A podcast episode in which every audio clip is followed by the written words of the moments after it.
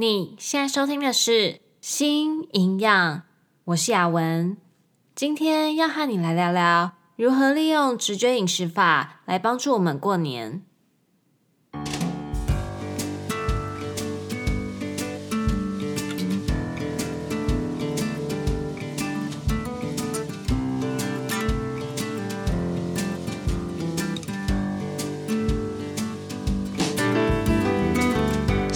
这个频道是为了要传达营养理念和讯息，而不是提供任何医疗相关的诊疗。如果需要医疗诊断和治疗，请咨询营养师、医师或是合适的医护人员。今天要和你来聊一聊，要怎么利用直觉饮食法，让我们在年节的时候可以摆脱罪恶感。好好的去享受食物，让自己过一个好年。前一阵子啊，我收到一封听众的讯息，看完以后呢，我觉得有一种很温暖的感觉，所以今天想要跟你分享。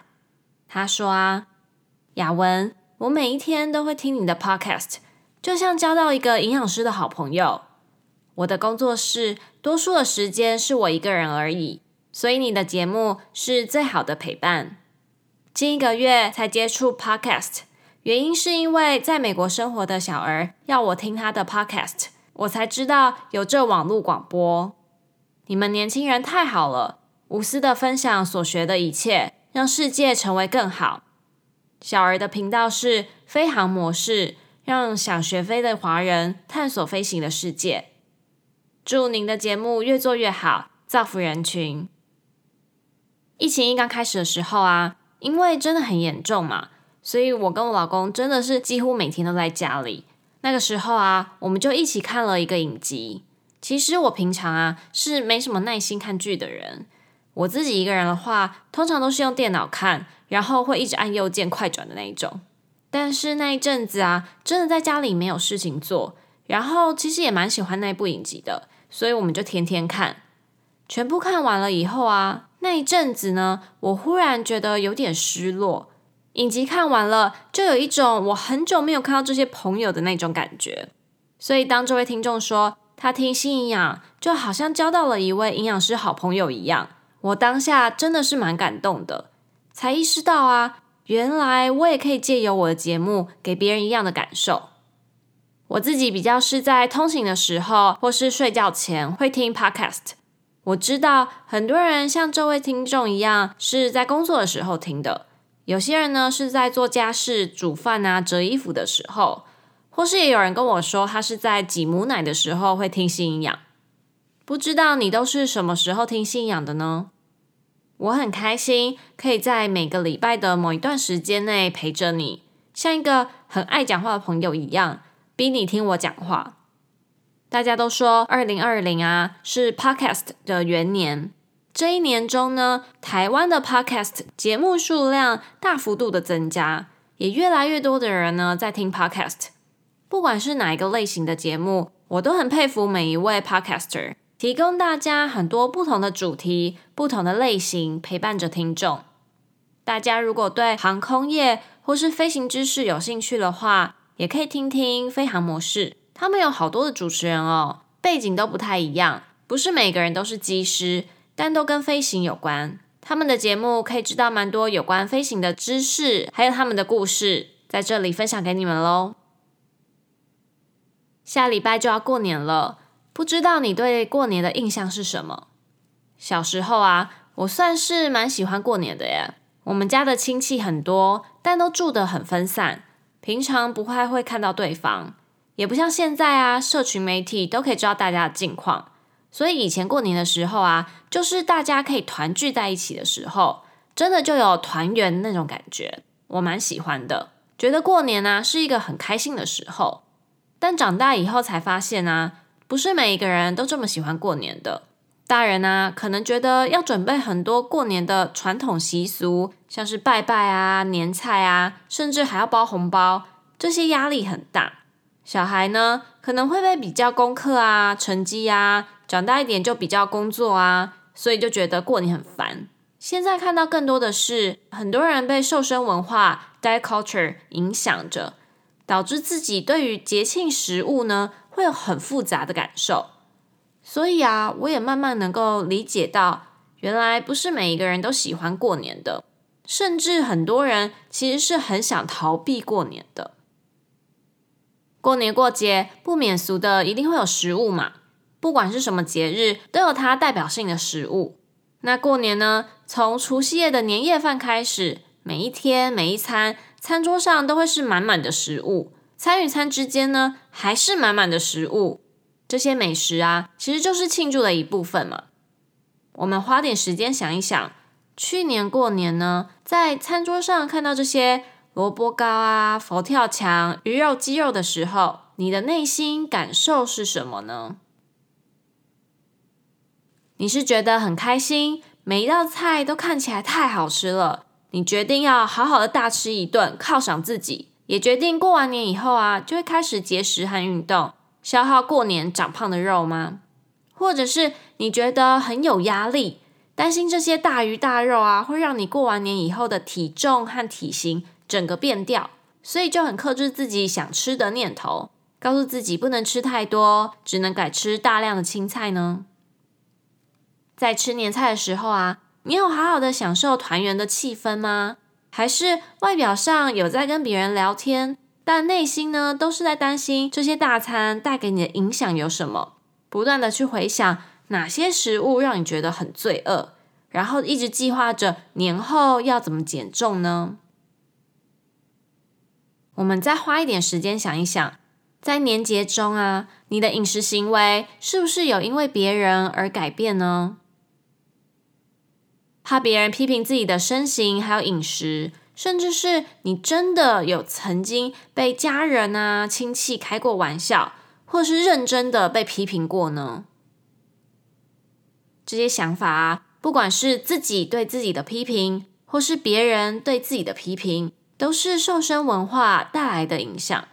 体重污名化、肥胖恐惧，就是这么真实的存在在我们的周围，也因此。我们借由不断的节食、极端运动，改变了自己和食物的关系，改变了对于健康的定义。所以，越来越多人有饮食失调症 （eating disorders），还有健康饮食痴迷症 （orthorexia）。我们之前呢有讲过健康饮食痴迷症，它是在讲执着于吃健康食物这样不健康的行为。如果想要更了解健康饮食痴迷症，可以回去听听第十集。你的健康饮食走火入魔了吗？不知道诶，过年应该是个很开心的时候啊，大家一起庆祝新的一年的开始。过年呢，也不是只有年夜饭啊，这么多天的假期，可以做的事情有很多诶，拜年啊，走春啊，放空休息，买新衣服，放鞭炮。我不知道现在还可不可以放鞭炮？放鞭炮其实很危险。我小时候比较喜欢仙女棒啊，还有放在地上那种烟火，看那一些很漂亮的火花啊，会觉得很疗愈。不过我想要说的是，年夜饭只是过年的一部分。难得有这么多天的假期，如果把大部分的时间都花在这些想法上，我能不能吃？我的体型会不会改变？别人会怎么笑我？过年之后要怎么节食和运动？去想这些啊，其实并不会让你改变未来。你的体型可能根本不会改变，当然也有可能会改变，但改变的原因可能不是因为这顿年菜。别人可能还是会闲言闲语，因为他们内心里瘦身文化的价值观并没有改变。花时间在这些未知的事情上，不是很不值得吗？你能掌控的是活在当下。好好的去享受这一个假期，享受和家人啊、朋友在一起聊天玩乐的时间，享受旅程，享受食物，享受整个过节的氛围。不过，到底要怎么样才能好好的享受这个假期呢？如果你已经很久没有好好的享受农历新年了，应该会觉得不知道怎么开始吧？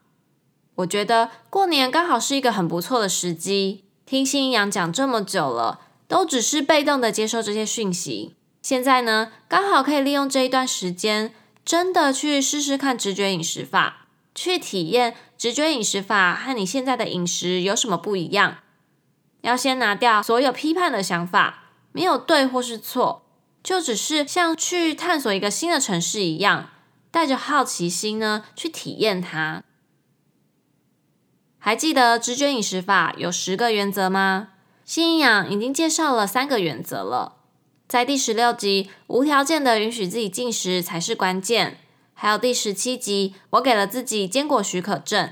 这两集我们讲到了。无条件的允许自己进食，是帮助我们和食物和平相处的基础之一。因为当我们限制了自己进食的选择，也会把自己对食物的欲望，还有身体饥饿的感觉给压抑住。虽然被压抑住了，但这些还是身体它需要的啊。当身体没有得到它所需要的，就会一直不断的发出讯息，生理上和心理上，它都会一直告诉你。它需要这些被你禁止的食物。当时间一久了，当你觉得吃一小口没有关系吧，这个时候它就会开启让你饮食行为失序的那个开关，也就会很容易的暴食。要记得哦，无条件的允许自己进食是无条件的哦。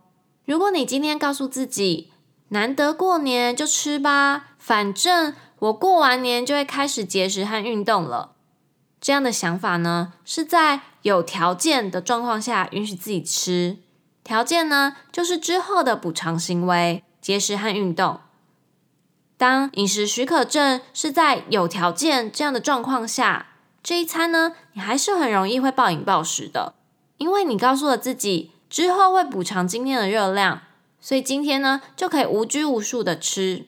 这样的状况下，就会忽略了身体给你的饥饿饱足感的讯息。而如果之后你的补偿计划不如预期，罪恶感和愧疚感就会不断上升，也就会进入到我们在第五集所提到的恶性循环里了。给自己无条件的饮食许可证，是要让自己知道你是可以好好的去享受餐桌上的食物的。桌上的这一锅梅干扣肉看起来很好吃，你的心里不是要想着这个肉很肥，这道菜热量多少。我要跑步几个小时才可以消耗掉这些热量，也不要有批判的想法，觉得这道菜不健康，觉得你吃了它自己就是一个很糟糕的人，而是应该要把心专注到这块肉的滋味如何，你喜不喜欢这样的口味？梅干菜和卤肉的搭配合不合？如果你喜欢这道菜，你还想要多盛一点吗？还是你想要试试看旁边的萝卜糕呢？如果你不喜欢这道菜，你还想要吃吗？还是你想要吃一点高丽菜，或是喝口水解腻一下，然后再给他一次机会呢？这张无条件的进食许可证啊，是让你能够去探索进食的感觉，体验自己的想法还有感受的。新营养在第二十集被忽略的饥饿感。和第二十一集刚刚好的饱足感，讲到了饥饿感和饱足感这两个直觉饮食法的原则。还记得我们有提到饥饿饱足量尺吗？不知道你有没有真的尝试使用过这个量尺呢？很希望你有试着使用看看。如果还没有机会，过年呢就可以试试看，先去了解身体所发出来的饥饿和饱足的线索有什么。然后去制定属于自己的饥饿饱足量尺，在进食的时候，不管是年夜饭或者是点心时间，放慢进食的速度，在感受食物滋味的同时呢，也问问自己的身体现在的饥饿饱足感如何，利用这个量尺帮助你决定要不要再继续进食。要记得哦，直觉饮食法呢，它是一个指导方针，不是一个硬邦邦的规则。这个差别啊，在于规则就是规则，没有谈判的余地。但是指导方针呢，它是给你一个方向，然后在前面呢引导你，但你是可以依照自己的状况去做调整的。饥饿饱足量尺也是一样，数字和对应的状况是可以做调整的，而且也没有所谓的标准数字，不是几分就一定要停止进食或是开始进食。一样的，拿掉心里面批判自己的那个声音。不要觉得自己吃到九分就觉得很罪恶，吃到五分马上停止就很棒。而是可以趁这个机会啊，去体验一下自己的九分是什么感觉，五分是什么感觉，量尺呢，是不是需要调整？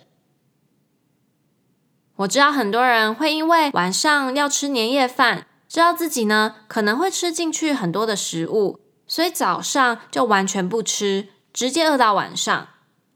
如果你之前有这样的经验，想一想，结果是什么？结果是不是晚上真的吃了很多，吃到很撑很饱？其实这又回到了刚刚所讲的，一直把自己的饥饿感压抑着，最后是会反扑的，所以会暴饮暴食。一开始你已经先为晚餐做了预设，我晚餐会吃进去很多食物。当你在讲这一句话的时候啊，其实呢就已经透露出了晚餐的时候。你的心思不会放在身体怎么去感受食物，而只有在想，我一整天都没有吃东西，就是为了这一餐，所以要一次把能量都补回来。这样的状况下，怎么能好好的去感受食物呢？所以啊，要提醒你，尽量维持正常的饮食。如果晚餐会吃很多，那午餐是不是可以早一点吃，吃简单一点，或是白天少量多餐呢？刻意的把饥饿感压抑住啊，只会造成之后的暴饮暴食的。过年期间，大家会聚在一起嘛，这个时候呢，一定会有很多的话题可以聊，很可能就有人在讨论他们最近瘦身的方法，尝试了哪一些饮食控制法，或是砸了大钱去参加什么健身活动，或是买了什么营养品，也有可能会有瘦身文化的观念出现。觉得体重重就是不好，身体不好呢，就是要减重。如果这些话题会让你觉得不舒服，就不要勉强自己。你可以试着换个话题，聊聊今天去了哪些地方啊，好不好玩啊，或是分享最近开心或是烦恼的事。如果话题呢总是会被绕回来，那你也可以选择离开这个话题圈，去看电视或是散散步，让自己喘口气。